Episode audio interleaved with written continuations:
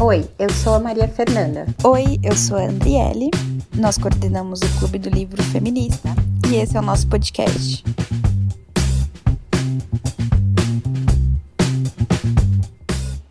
Oi, pessoal, tudo bem? Aposto que vocês estavam com saudades, né?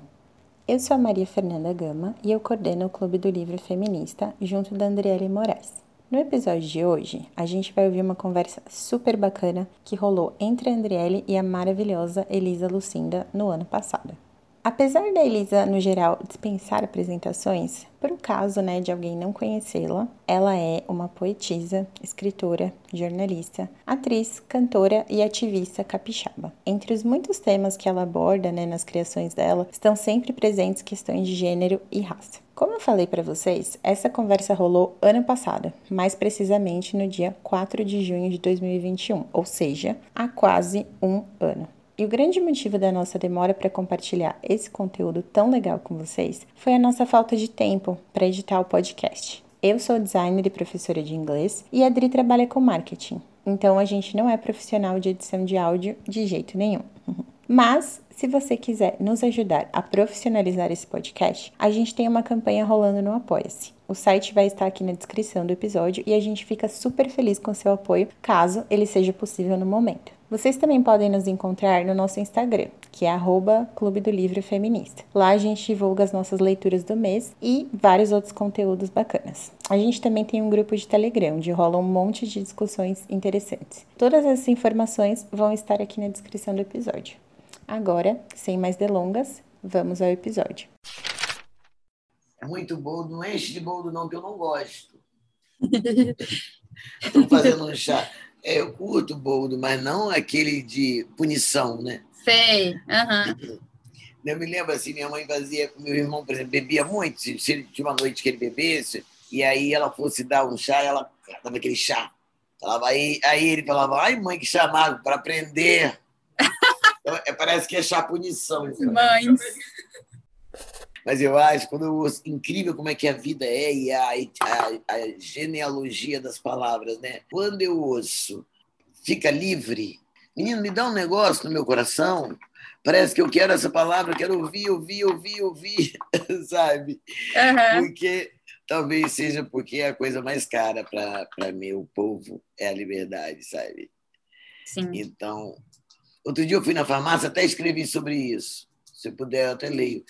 Então, é, eu fui na farmácia, e agora em tempos de Covid, e tem uma correntinha, sabe? Para Uhum. você não chegar muito perto do caixa, agora, né? Sim. Do balcão. Você não... E eu, eu não sei como eu abstraí aquela correntinha e fui empurrando com a barriga. Aí a moça falou assim: senhora, por favor, não empurra a correntinha. Falei, minha senhora, deve ser ancestral. Eu, eu inventei, eu, eu, venho, eu venho de uma linhagem que botou fogo na Casa Uhum. Grande. Sim. Entendeu? Sim. Sim. Então, eu, eu, eu realmente tenho essa mania de libertação, você me desculpe. Você poemizou aí, né? Tá ótimo. Não, eu falei isso para ela. Aí foi muito engraçado que ela ficou me olhando com a cara assim, meio sem saber o que dizer, meio se ria, e ela era negra também. E Uhum. aí ela, o que, que ela fez? Ela, quando eu fui embora, peguei a a- o que eu tinha comprado, ela falou assim para mim, eparré. Eparré é um Sim. cumprimento de Ansan, né? É uma Uhum. louvação, né? Sim. Eparré. Interessante. Isso dá um, Conexão. um conto bonito. Dá. Que conexão. Que lindo. Bom, então vamos lá. É, então, vou começar com a primeira pergunta. Então, Elisa, eu queria que você contasse um pouquinho como você começou é, nesse mundo da poesia. O que, que te motivou, o que te fez ser o que você é como poeta, como poetisa? eu acho que foi. Meu pai teve muita importância, muita importância. É um homem muito especial, muito maravilhoso.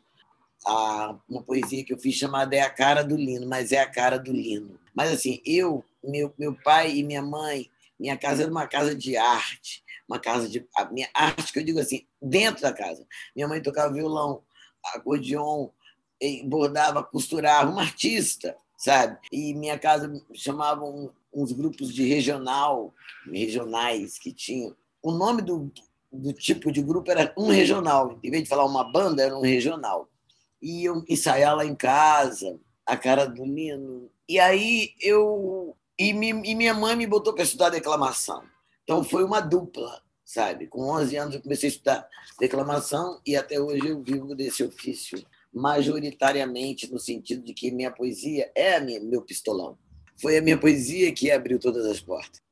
Esperam de mim poesia. Graças a Deus ela gosta de mim também, parece. Mas, mas é a cara do Lino. Bonitinha toda a vida, e é ela pequenininha as aulas dos adultos, e só oito anos ela tinha, é, e só oito anos tinha. O pai dava aulas de latim, português e sociologia à noite. A menininha via, ouvia e via. Quem é sua filha, professor? E os olhos dele correspondiam ao sim com um gozo esplendoroso, cravejado de orgulho, tal qual o anel reluzente e precioso que era já o nosso laço. Eu era sua cara e gostava demais de ser parecida com ele. Meu cartão de visita, dizia, segurando meu queixinho com uma delicadeza de um homem lindo. Era meu pai.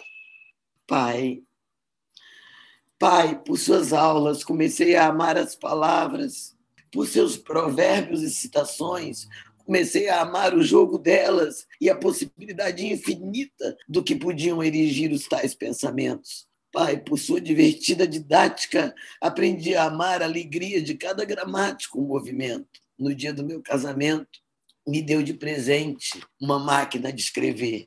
E, junto com esse presente, me deu estrutura de passado futuro e poder. Desde menina, a poesia escolheu meu coração. Através de sua inconfundível mão, colheu e o fez se certificando da oportunidade e da profundeza da ocasião.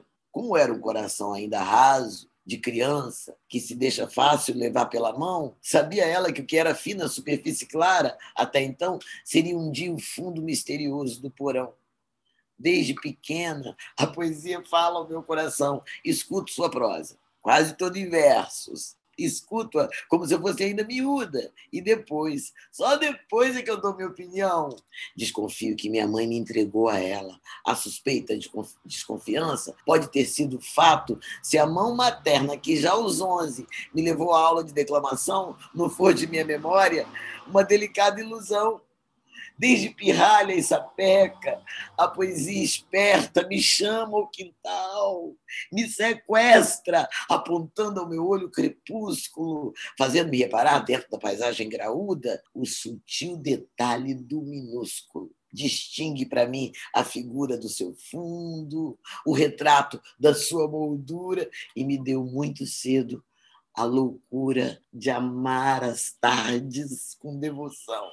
Talvez por isso eu me entrelace, me embarace, me agarre desesperadamente às saias dos acontecimentos, almejando detê-los em mim, querendo fixá-los, porque eu sei que passarão. A poesia que desde sempre, desde quando analfabeta das letras ainda eu era, me frequenta, faz com que eu escreva para trazer lembrança de cada instante. Assim, desse modo, até hoje ela me tenta e se tornou um modo, um jeito de eu fazer durar o durante de eu esticar o enquanto da vida e fazer perdurar o seu momento. Desse encontro, eu trago um verso como um chaveirinho, trazido de um passeio a uma praia turista, um postal vindo de um museu renascentista, uma fotografia gótica de uma arquitetura de convento, uma xicrinha, um pratinho com a data e o nome daquele estado, daquele sentimento. É isso a poesia, um souvenir moderno uma lembrancinha moderna, uma lembrancinha eterna do tempo. Tá chorando, que lindo. É, eu, eu tô achando lindo, assim, suas respostas. Eu posso Poesia. dizer uma coisa? Uhum. Que lindo, você está achando lindo minhas respostas. Sabe por que, que é? Vou contar um segredo. Muita gente sabe, é um segredo, já não é um segredo virgem. Mas o segredo, se, se ninguém contar, como é que a gente vai saber que ele existiu? Né? O segredo tem que contar. Eu tenho um amigo que diz assim: eu quero te contar. Quando você fala para ela assim, vou te contar uma coisa, você não conta para ninguém. Ela fala, ah, não me conta, não, nem você está aguentando.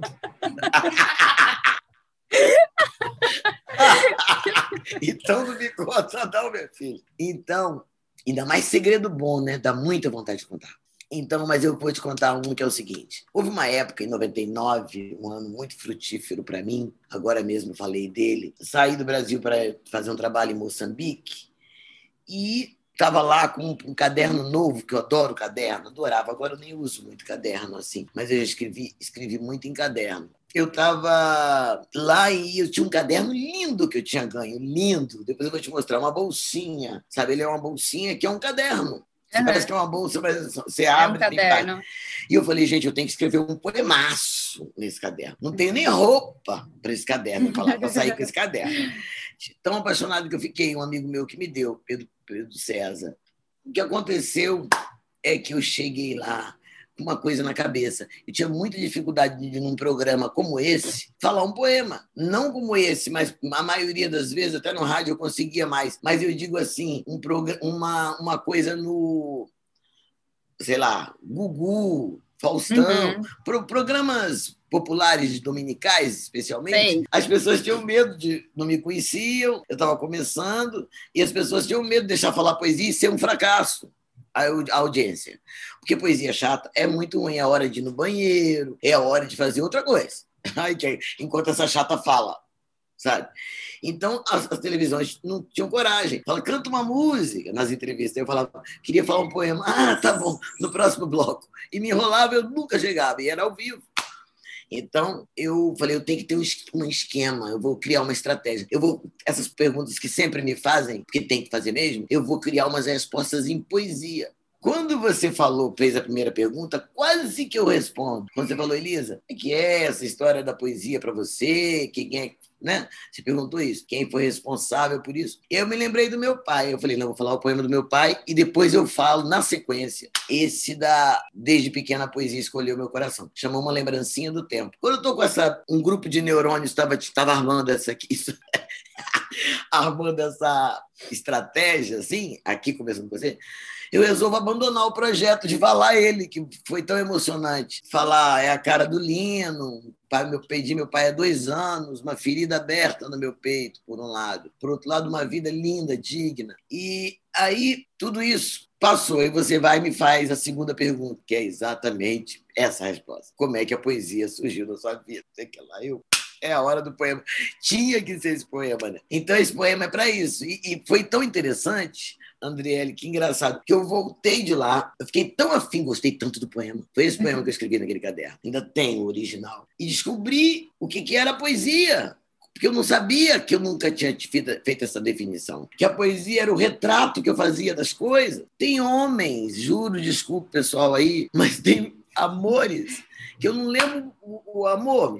Não todos. Mas assim, eu olho, eu leio o poema e falo, meu Deus, quem foi esse aqui mesmo? Mas ficou o poema.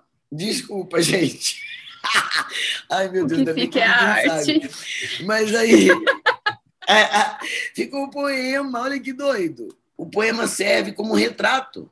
Você lê um livro de poemas, você que é o autor, se você lê o seu próprio poema, você vai ver uma série de fotos isso aqui eu tinha perdido minha mãe, isso aqui foi quando eu ganhei o prêmio. Você vai identificando o nascedouro das poesias. Então foi uma descoberta para mim também, que a poesia era uma lembrancinha do tempo para mim. Falei, caralho, vou decorar logo, chegar no Brasil, tenho certeza que vamos fazer uma entrevista e eu vou mandar esse poema. E vão me perguntar isso, que é uma pergunta que quase todo mundo faz, querendo saber a gênese do negócio. É natural. Eu cheguei, Deus foi tão bom para mim que me cham... Ah, quem me chamou foi a Angélica, que precisa... no meu sonho, a jornalista não precisava ser loura, já foi um requinte de Deus. é, e ela veio, o requinte de Deus. E aí era a Angélica, no programa Estrelas, veio na minha casa, eu fiz boqueca, e ela me faz essa pergunta. E é bom porque você vai respondendo, e o, o, o jornalista não pode interromper que eu tenho uma técnica, que eu jogo a bola para eu mesmo pegar na próxima estrofe. Então não tem como o cara interromper o fluxo. E, mas ao mesmo tempo, a pessoa vai achando poético, mas também é Elisa. Enfim, não dá para interromper. E esse foi, essa foi a estratégia que eu usei. Uso até hoje. Lugares, nem imagino que eu estou falando poema, já estou falando. Eu tendo a desbravar qualquer poema, sabe? Só não gosto de poema que não fala comigo, sabe? Que eu não consigo entrar Tem poema, ou às vezes, com várias expressões em outra língua, em alemão, por exemplo, que eu não saco nada. Eu vou me desinteressando por aquela narrativa. Existe um mistério. Para mim, a coisa mais importante para a gente falar aqui nesse lugar que você disse, da diferença da poesia clássica, é que, assim, arte é arte. A gente não gosta de várias partes da Bíblia. Eu, inclusive, não estou tão incluída assim, porque eu não sou tão bíblica sabe, no sentido bíblico. No sentido bíblico, eu sou bíblica no sentido bíblico, mas não sou leitora da Bíblia, né? não sou mesmo. E eu vou dizer depois por quê. Mas, assim, o fato de ser verso é muito atraente. A Bíblia não faria metade do sucesso que ela faz se não fosse aquele monte de verso. Os salmos, todo mundo tem salmo e salmo tatuado. Salmo, salmo é tudo verso. O que é salmo, gente? Poesia, metáforas e não sei o que lá. E nessas metáforas, vários pastores fazem várias adaptações e padres, cada um para o lado que quer, para o lado que vê, porque a metáfora é para isso. Então, mas eu quero dizer só que mesmo que a gente não compreenda, tem um espetáculo de beleza acontecendo ali que pode tocar a gente. É o tal do negócio, eu gosto dessa música, não sei porquê, essa música mexe aqui, não sei porquê, é porque a arte faz isso. Só ela que faz. Então, você não é bailarina, eu não sou bailarina, por exemplo, não é uma coisa que eu sou louca, balé, balé, balé, mas eu já fui num balé que eu, que eu fiquei assim, que coisa é essa? Parecia que eu estava vendo aves em cena. Entende? E é isso. Eu nem tenho a ver com essa, essa digo, com essa arte, eu não sou, não sou tão ligado em balé, balé. Nunca fui, nunca quis estudar isso. Mas só para te dar esse exemplo. Então, eu acho que a poesia, o que eu mais gosto de fazer com qualquer uma, é trazer para esse sotaque, entre aspas, do cotidiano seja ela mais hermética. Ó, vou falar um poema de Camões, pequenininho. Busque amor, novas, novas artes, novo engenho. Se não podes tirar minhas esperanças, que mal me tirará o que eu não tenho? Vê, olhai de que esperanças me mantenho. Vê de que perigosas equivanças, que eu não temo contrastes nem mudanças, andando em bravo mar perdido lenho. Mas, com quanto não pode haver desgosto onde esperança falta. Onde esperança falta, lá me escondo. Amor, um mal que mata e não se vê. Que dias há que na alma me tem posto um não sei que, que nasce não sei onde, vem não sei como e dói, não sei porquê. Poema clássico de 1500 a 1600, não sei Camões quanto é, acho que é 1700, não sei. Eu não falo ele desde talvez 17 anos, eu tenho 63. Olha a durabilidade de um poema, hein? No coração de uma mulher. Ai, que lindo, que bonito. Bom, e como você falou em cotidiano, eu queria é, saber de você, assim, como que é, como que está sendo fazer poesia e como que é fazer poesia em tempos tão difíceis, assim. Para que que ela serve? Por que que a gente precisa tanto dela? A gente sem poesia é um ser desfalcado. A sorte é que a poesia está em toda parte. Na falta de uma palavra, sabe, fantástica, que englobe o, que a gente quer dizer de beleza, esse espanto que eu estava falando, essa dor aqui, na falta disso, a gente fala dessa palavra, a gente fala assim: não, você tem que ver esse filme, é um poema. Aquele balé é uma poesia. A gente fala... E eu já vi isso, inclusive, para brinco. Ai, gente, parece um poema. De tão lindo que aquela joia é. Entende? Tem um poema meu, e tem gente que parece. Tem um poema meu chamado Antibélica, que diz assim: fazia roupinhas de boneca, meu Deus, tão linda que ela era tão linda, fazendo aquelas roupinhas. Eu disse: Como você é linda, fazendo essas roupinhas de boneca linda. Os vestidos, os vestidos bem acabadinhos por dentro e por fora, os vestidinhos, eram arte. Ela me olhou doce e do dentro, de dentro dos seus olhos de 65 anos saltou a menina de oito para me dizer singela: é só tirar o modelo Senti amor pela senhora e pela pequena. Ah, tem gente que é poema. Não tem gente que é poema. E eu acho que a poesia está isso, nas coisas, num gesto, sabe? Num... Eu até fiz um poema novo, ai, eu queria tanto poder ler ele, eu ia até pedir para a gente digitar. E foi porque aconteceu uma coisa aqui cotidiana. Olha o que aconteceu. Eu fiz um poema para meu meu amor. Mandei para ele. E ele respondeu com uns corações, umas, ele respondeu com umas coisinhas, emojis. Aí eu, eu falei, gostou? Ele falou muito, mas eu queria mais. Eu, eu fiquei com fome de uma palavra. Por nada, capricho de poeta, porque ele é um amor, de um homem maravilhoso. Mas, então, aí eu falei, ah, tudo bem. Eu tentei, ainda perguntei, ele falou sim, sim, gostei muito, né? sim, muito. E mandou mais, carinha, coraçãozinho, não sei o quê. E eu fiquei com aquilo. Mas tudo bem, nada demais, estamos tranquila. Só observei. É um cara mais calado também. Bom, aí eu tomei banho. Quando eu saí do banheiro, lá, assim, tipo, três horas depois desse poema que eu tinha mandado, tinha uma flor linda em cima do meu travesseiro, do meu lado, que ele colocou. E eu recebi aquilo e foi incrível. Eu, e aí eu li, aí eu fiz esse aqui. Ai, meu Deus do céu! Elisa Lucinda. Às vezes eu olho para mim, se você soubesse. O negócio aqui dentro é muito animado, sabe? É, ainda bem que eu escrevo, porque senão não sei o que ia ser de mim, achei. Olha isso, chama-se A Resposta. E foi assim: de tarde deu saudade do amor, brotou um poema dele em mim. Enviei. Mensagem chegada no crepúsculo do dia tem iluminação específica veio a resposta. Desenhos de corações coloridos, bocas mandando beijos carminhas, mas eu queria palavras. Insisti. Gostou, meu amor? Sim, muito. E mais e mais corações desenhava, e mais e mais corações oferecia. Comia aquele lanchinho de figurinhas sinceras, mas a fome era de palavras. A fome era de palavras. E a fome não passava. Até que é chegada a noite. E com a noite, o amor da gente confiando nas estrelas do céu, depois de fazer com carinho tarefa caseira que eu pedi, desnudou-se e foi para o banho, entrou por ali. Foi quando foi quando fui ao quarto e encontro sobre a, a fronha, sobre a cama, Violeta, a fúria da beleza, que eu tanto procurei sem nunca perdê-la. Sem tê-la, eu nunca havia perdido. Estava lá, a palavra que eu queria, estava ali sobre o travesseiro, a palavra que eu sonhara, a palavra posta, posta sobre o lençol do amor em forma de flor.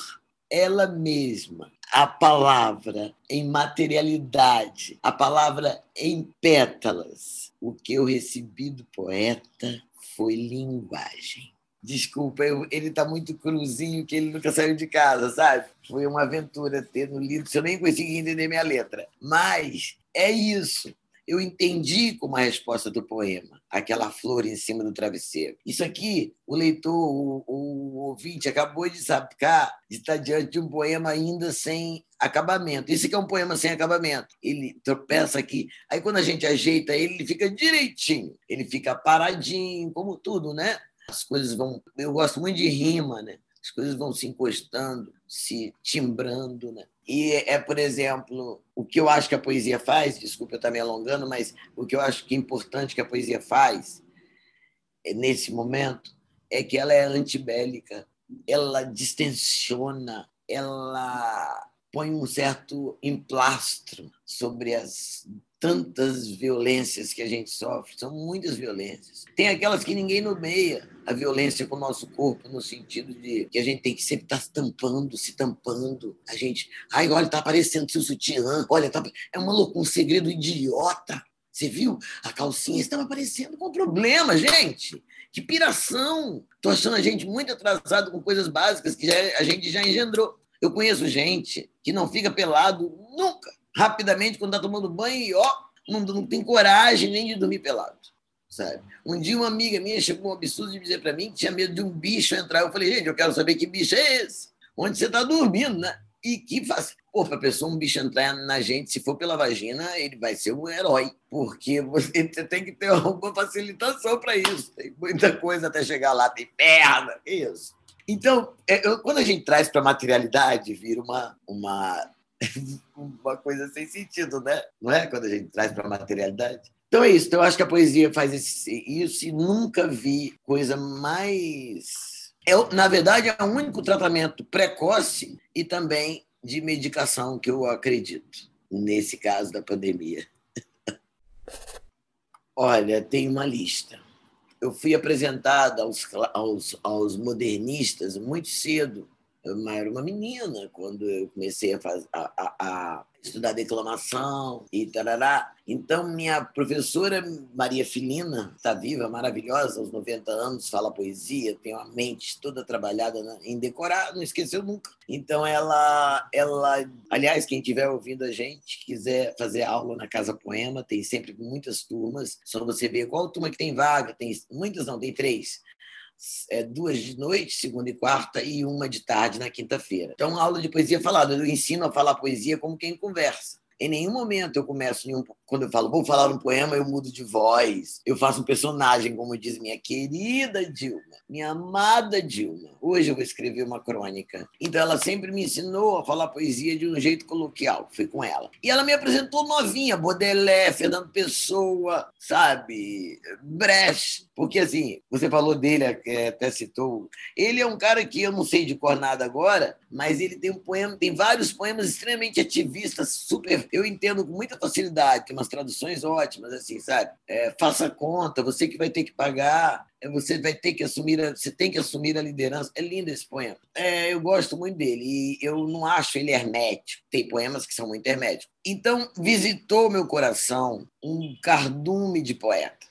um cardume de poetas da melhor qualidade. Entre eles, eu destaco assim a, a Cecília Meirelles, me deu muito esse espetáculo de beleza toda a dor da Cecília, toda a parada dela, ela transformava muito bem. Eu, eu lembro de eu, eu era menina, não tinha amado ainda para saber esse poema que eu vou te falar agora. A, amado naquele lugar e tal, de querer uma pessoa e a pessoa não querer. Eu era uma menina, eu devia ter uns 14 anos. E eu gostava de falar esse poema assim. Aliás, eu gostava de falar dois dela. Com 13, 14 anos eu falava esse. Dois, hein? Fotografia. Tudo é pequeno. Ela não é igual eu, não. Nesse poema aqui. Tem uns que são longos, mas não sou eu. De Cília Meirelles, fotografia. Desejo uma fotografia como esta. O senhor vê como esta, em que para sempre me ria com vestido de eterna festa. Como eu tenho a testa sombria, derrame luz na minha testa, mas deixe essa ruga que me empresta um certo ar de sabedoria. Ó, oh, não meta fundos de florestas, nem de arbitrária fantasia. Não, nesse espaço que ainda resta, põe uma cadeira vazia. Eu tinha, sei lá, 13 anos quando eu falava isso. E tem outro que eu adorava também. Então ela, ela tinha um jeito, ela tem uma beleza para falar de tudo. Tem um que eu adoro, que chama Aceitação. É mais fácil pousar o ouvido nas nuvens e sentir passar as estrelas do que prendê-lo à terra e alcançar o rumor dos teus passos. É mais fácil ainda debruçar os olhos no oceano e assistir lá no fundo ao nascimento mudo das formas que desejar que apareças, fazendo com seu simples gesto o sinal de uma eterna esperança. Ah. Não me interessam mais nem as estrelas, nem a forma do mar, nem tu. Desenrolei de dentro do tempo a minha canção. Não tenho inveja das cigarras, também vou morrer de cantar. Cecília, então eu fui criada com essas coisas. Cara, desculpe, eu acho que minha família fez uma experiência comigo. E eu com meu filho. Quando meu filho roubou, não roubou, né? Nunca roubou, mas entre aspas, pegou emprestado sem pedir do meu quarto o meu livro, meu, meu livro de Fernando Pessoa, que era poesia completa. Comecei a procurar meus livros de poesia, estava no quarto do meu filho, adolescente criado com poesia, naturalmente. Imagine, assim como eu estou falando verso, meus namoros têm poesia, minhas reuniões, minhas conversas. Então ele foi criado nessa. Gente, dá certo, eu acho. É um cidadão incrível ele. E eu acho que é, é, Cecília, Fernando Pessoa, Fernando Pessoa, aquele verso livre, Drummond. Aí eu falei, ah, pode, ah, é assim? É, não precisa rimar, não? Dá para ter beleza? Aí vem a Adélia, que quase não rima, mas arrasa. Entende? Eu falo, eu gosto demais da Adélia. Enfim, toda aquela poesia prosaica. Então, essa gente toda ocupou meu coração de uma maneira e fez de mim, fizeram de mim quem eu sou, Mário Quintana. Mário Quintana eu uso muito quando eu ensino poesia falada, porque ele é muito leve. Então, quando ele fala, morrer devia ser assim, um céu que pouco a pouco escurecesse e a gente nem soubesse que era o fim. Não pode falar espanhol, morrer devia ser assim. Isso fica chato e não tem nada a ver com o que ele está falando. Então, essa, essa gente que eu citei, citar é excluir, né? Mas foi uma gente que eu cresci. Mesma Conceição Evaristo, que eu gostava, conhecia muitos anos atrás já, O movimento negro conhecia Conceição Evaristo. Quem não conhecia são os brancos, mas o movimento negro conhecia grande parte do movimento negro. Mas o mercado de literatura, editorial, ele era ele é racista ainda e era muito mais na minha época. Sabe? Talvez eu seja uma, se não a única, mas uma das, sei lá, das pouquíssimos escritores da editora Record que são negros. Bom, então é isso. Eu acho que a poesia, vários poetas me visitaram, me visitaram. Tem um poema chamado Credo, do livro meu chamado A Fúria da Beleza. Ah, é tão bom falar assim, sabe, Andriele, porque já houve tempo em que isso era um sonho. Um dia eu vou publicar um livro, um dia eu morava lá em Vitória, sabe? É tão bom ver que você realizou um sonho, é uma delícia, é um tesão. Aí um dia falaram assim, mamãe Elisa, você não ficou rica, né, milionária? Aí eu descobri que eu nunca sonhei ficar milionária não, menino. Se tivesse sonhado, né? Eu acho que eu penso que milionária do que eu... Eu já sou milionária de uma coisa, eu acho, que não se compra sabe? Que eu acho que são os dons. Não estou falando isso você que tá estava pensando em investir em mim, me contratar, que está ouvindo esse nosso podcast. Não se constranja nem se intimide nas suas, nas suas intenções. Mas eu preciso, é preciso pontuar isso, que também isso é a coisa que a poesia faz, ensina. Tudo serve para poesia. Um caroço, um cisco, como diz meu amor Manuel de Barro. É, é, as coisas que não têm importância são, são grandes. Ele tem um poema, um livro chamado é, Gramática Expositiva das Grandezas do Chão. Gramática Expositiva das Grandezas do Chão. Então, tudo serve para a poesia, esse aproveitamento. Então, você aprende a valorizar mesmo cada coisa, cada. Tem um poeminha que diz assim: é, cada coisa que eu estou falando isso são coisas que não têm importância no shopping, que não estão à venda, que ninguém faz campanha, né? O poema chama Credo credo, de tal modo é que eu jamais negá-lo poderia, só agarrada na saia da poesia. Para dar um passeio que seja, montanha, praia, o campo, uma viagem de carro, avião ou trem, uma ida ou um consultório, uma possibilidade ínfima que seja de espera, passo logo a mão nela para sair. É um Quintana, uma Cecília, uma Adélia, um Fernando, uma Evaristo, ou qualquer outro a quem eu ame me unir, porque sou humano e creio no divino da palavra. Para mim é um oráculo a poesia. É meu tarô, meu tricô, meu enxingue, meu búzios, meu cristal clarividente, meu conselho, meu copo com água, meu colo de avô, a explicação ambulante para tudo que pulsa e arde. A poesia é síntese filosófica, fonte de sabedoria e Bíblia dos que, como eu, creem na eternidade do Verbo, na ressurreição das tardes e na vida bela. Amém. Eu tenho uma implicância com a Bíblia. Falo isso com o maior conforto porque eu não acredito em inferno. Então não vou para o inferno porque eu estou falando isso. E também o inferno é aqui, né? De, não, não, se é, não é por falta de capeta, de demônio, pelo amor de Deus. Uma sociedade que uma mãe, uma mulher branca bota um menino preto no elevador e aperta o nove e o menino morre, filho da empregada. Um cara que solta a filha pela janela, corta a rede e joga a filha, praticamente. Desculpa, precisa de capeta para quê? O, o, demônio deve falar assim, gente, estão me desmoralizando. O ser humano é muito, o ser humano é muito sofisticado na sua maldade. Então o inferno é aqui e também o céu. Mas assim, o que eu quero dizer é que eu não gosto desse negócio de só, é só homem que escrevia, né? Queria ouvir a versão da Madalena, a, da própria Maria. Não tinha escrita, já que era oral, entende tudo, se a, se a escrita se foi transformada essa escritura depois, por que, que não. Entende? Essas mulheres não falavam? Tanto que toda a versão de Madalena são versões masculinas que ela não presta. Igual se fala, mulher namoradeira é galinha, é, não tem respeito. Homem namorador é garanhão, é, entende? Então, não sei se Madalena era puta. Podia ser, mas não sei se ela era. E, e prostituta. Eu estou dizendo que tem que prestar atenção. É uma literatura machista. E tem que poder falar isso. Você que está me escutando, se é católico ou evangélico, sua fé tem que suportar alguma pergunta. Nós estamos tratando de mitos. Uma coisa também que me chamou muita atenção, que eu acho uma viagem, esse negócio da Virgem Maria.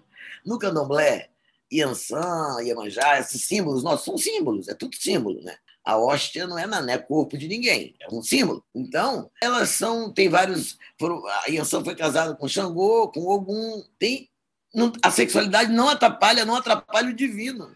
sabe? Não atrapalha. Nesse sentido, a, a, os evangélicos são mais avançados do que os católicos, porque é, se casa, né? É, você pode casar. O cara é um pastor casado com a mulher dele, transa. Tem nada a ver você tem que não transar para ser padre, que viagem, para ficar perverso comendo coroinha. Então eu acho, é, eu acho assim que esse é um assunto longo, mas assim, mas não vou me estender mais, mas só para te dizer que quando, por exemplo, o atributo de virgem a Nossa Senhora é totalmente desnecessário. O que, que eu tenho com a buceta de Maria? Desculpa. Eu estou rezando para ela, para o meu neném ficar parou a febre do meu filhinho. Virgem Maria. Que, que tem? Por que, por que esse atributo? Eu só quero que ele, ela cure meu neném, o meu marido. Meu, estou dando um exemplo. Eu estou rezando por alguém doente que, que entra nessa conversa, o Estado se ela é virgem, se ela não é virgem. Eu sei que vão me dizer, ah, mas quer dizer pureza. Pior ainda, não considero nenhuma impureza o, o sexo.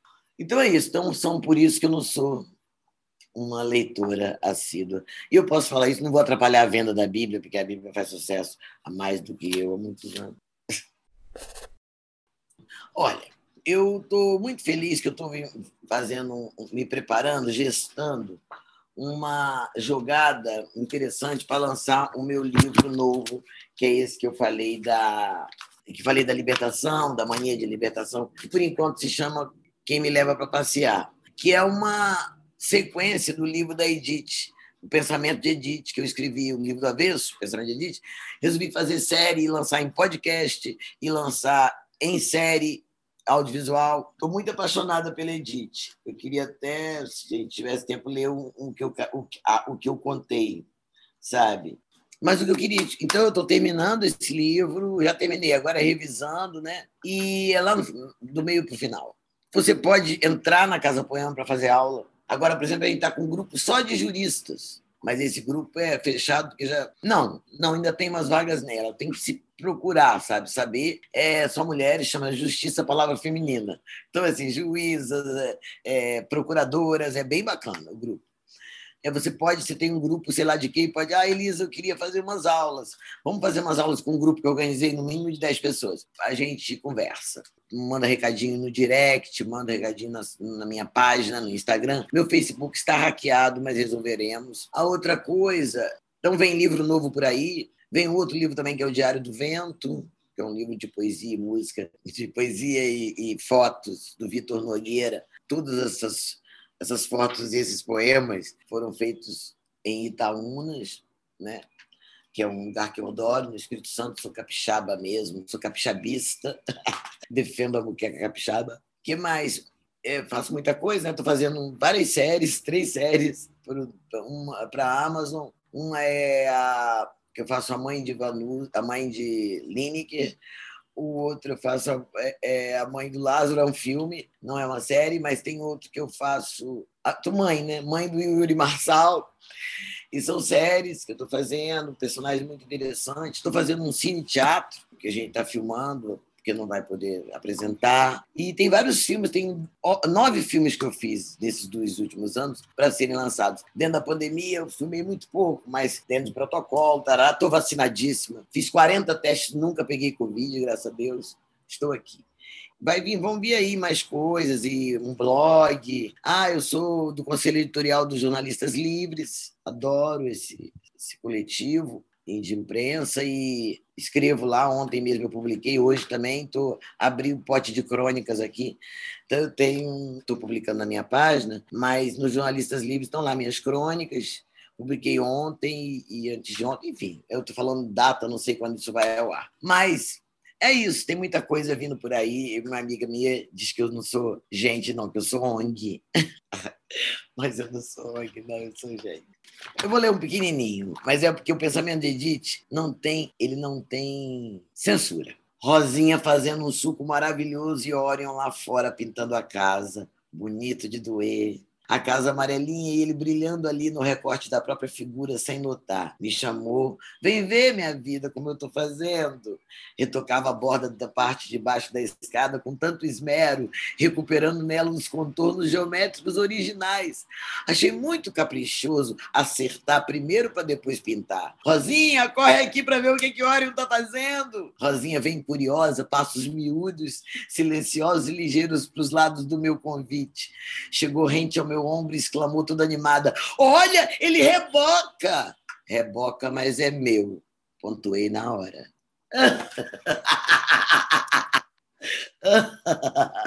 Adoro. Ai, é muita coisa que passou na minha cabeça agora. Mas eu acho que eu acho que a gente tem que ter coragem para avançar. Nós temos um fascista no poder. Nós temos que tirá-lo antes que ele acabe com a pátria. E eu tenho reforçado esse lugar. Então, eu gosto muito do poema chamado A Herança ou O Último Quilombo. Eu acho que nós somos todos herdeiros dessa uma dignidade que eu acho que o ser humano bom tenha muito, tem mais do que o homem mau. Eu acho que o homem mau, o ser humano que faz merda, faz tem mais a merda fede, né? Entendeu? E aí ela tem muita consequência, sangra, sai no jornal, vende jornal, entende? E o bem não é espalhafatoso assim, muitas vezes, não tem impacto assim, aparentemente. Então, mas eu acho que a gente, eu ando numa estrada, eu, eu viajo que eu tenho uma ancestralidade de gente honesta, sabe? Pai me passou isso, assim. Não, não, não queira nada que não é seu, sabe? Devolve, devolve o lápis do coleguinha, sabe? Entendeu? Então, eu queria falar esse poema que foi usado obscenamente, promiscuamente, criminosamente para mim, do ponto de vista intelectual, na campanha do Bolsonaro. Fiquei muito triste, porque meus advogados disseram que não dava para fazer o que eu queria. Porque, assim, talvez tenha sido um fã. O que eles falam foi um fã que fez, entende? Botou na Carolina lá falando poema. Esse poema a Ana Carolina gravou. E esse poema fala o contrário, é contra esse governo. Ele foi feito em 2004, mas ele é contra a esse estado de coisas que a gente está vivendo. Então eu queria falar ele, chama só de sacanagem. Meu coração está aos pulos Quantas vezes minha esperança vai ser posta à prova? Por quantas provas terá ela ainda que passar? Tudo isso que está aí no ar, malas, cuecas que voam, entupidas de dinheiro, do meu dinheiro, que reservo duramente para educar é, gratuitamente os meninos mais pobres do que eu, e para cuidar gratuitamente da saúde deles e de seus pais, esse dinheiro viaja na bagagem da impunidade e eu não posso mais. Quantas vezes, meu amigo, meu rapaz, minha confiança vai ser posta à prova? Quantas vezes minha esperança vai esperar no cais? É certo que tempos difíceis existem para aperfeiçoar o aprendiz, mas não é certo que a mentira de maus brasileiros venha quebrar no nosso nariz. Meu coração está no escuro, a luz é simples, regada ao conselho simples de meu pai, minha mãe, meus avós e os justos que os precederam não roubarás, devolva o lápis da coleguinha. Ó, oh, esse apontador não é seu, minha filhinha. E ao invés disso, tanta coisa torpe, estúpida, tenho tido que escutar, até habeas corpus preventivo, coisa da qual nunca tinha ouvido falar, e sobre a qual minha pobre lógica ainda insiste. Esse é o tipo de benefício que só o culpado pode interessar. Pois bem, se mexeram comigo, se mexeram com a velha e fiel fé do meu povo sofrido, então agora eu vou sacanear. Mais honesta ainda eu vou ficar. Só de sacanagem. Dirão, deixa de ser boba, desde Cabral, que aqui todo mundo rouba. Eu direi, não importa, será esse o meu carnaval? Vou confiar mais e mais. E outra vez, eu, meu irmão, meu filho, meus amigos, vamos pagar limpo a quem a gente deve e receber limpo do nosso freguês. Com o tempo a gente consegue ser livre, ético e o escambau. Dirão, é inútil, todo mundo aqui é corrupto desde o primeiro homem que veio de Portugal. Eu direi, não, admito minha esperança é imortal. Ouviram? Eu repito, imortal. Sei que não dá para mudar o começo, mas se a gente quiser, vai dar para mudar o final. Eu dedico esse poema aos bolsomínios arrependidos. Eu não massacro vocês. O voto é um voto de confiança e vocês foram traídos. A realização desse episódio só foi possível graças aos nossos apoiadores. Camila Gonçalves, Juliana de Carvalho Mazo, Maria Helena Gama de Almeida, Salma Soria e Tiago Araújo. Agradecemos muito a eles.